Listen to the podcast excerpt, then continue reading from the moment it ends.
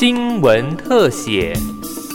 听众朋友您好，欢迎收听今天的新闻特写，我是林雨晨。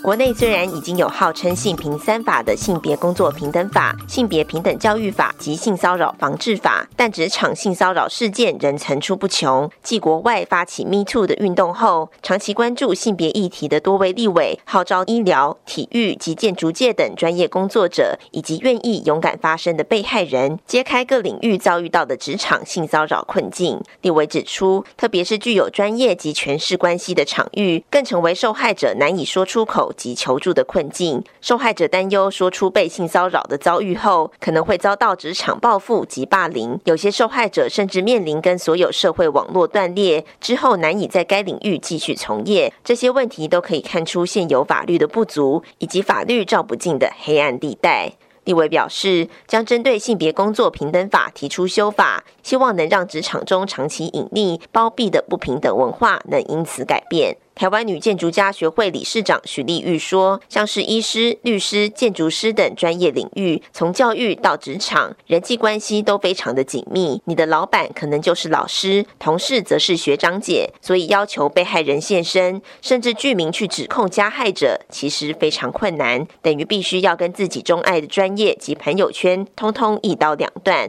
他也呼吁，防止性骚扰必须超前部署，不仅要立法防治，更要让性别平等变成。成日常的一部分。如果你在性骚扰之前，你能不能有性平教育，知道什么叫做性骚扰，什么叫做暧昧？我必须要说，性别平等不是个人的事，性骚扰不是暧昧，性骚扰它不分年龄、不分性别、不分职业、不分教育、不分国籍，甚至是不分国籍。因为我所听到的案例，他有男性有跨国的性骚扰，有甚至他当下他不知道怎么办，然后他会开始怀疑是自己透露了不。不恰当的讯息，让对方造成这样的行为，所以其实我们必须要说，性骚扰它不仅仅是不挑人的，它随时会发生，不管男性、女性、几岁的人，不管你外貌如何，你都会遭遇到。台湾第一位女性国际棒球裁判刘伯君指出，体育代表的应该是突破、健康和荣耀，不是让人受到伤害。有些事现在就可以做，那就是落实性别平等教育和建立环境。但我必须说，确实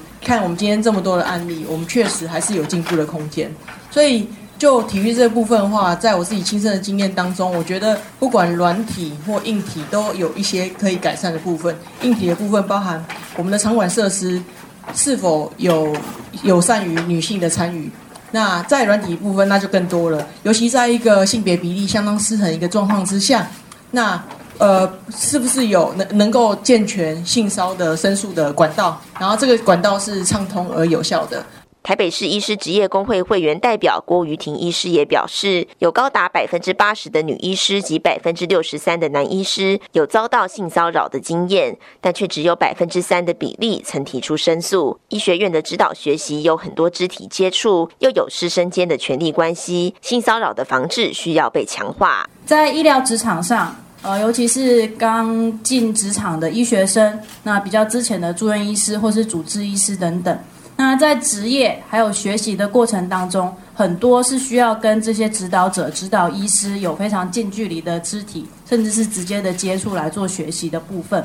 那在这些指这些时机，这些指导者可能会有一些不必要、多余的肢体的触碰，都是非常的常见。那有时候可能是有意，有时候可能是无意。那其实这个受到骚扰、感觉到不舒服的医师，他。因为这个权力不对等的关系，那他没有去做任何的反应，那甚至是医疗团队的其他人看到这个情况发生，也因为这个呃指导者是整个团队的领导者，甚至是行政单位的这个主管。那所以其实也是会一而再、再而三的容忍这些事情的发生。立委强调，各界代表挺身而出只是第一步，未来打造反性骚防线行动也将持续在生活中推动改革，期盼能唤起各专业场域结构性的关注和改革，打破许多环境中仍然存在的隐秘、包庇及不平等的文化。大家一同以行动反性骚扰。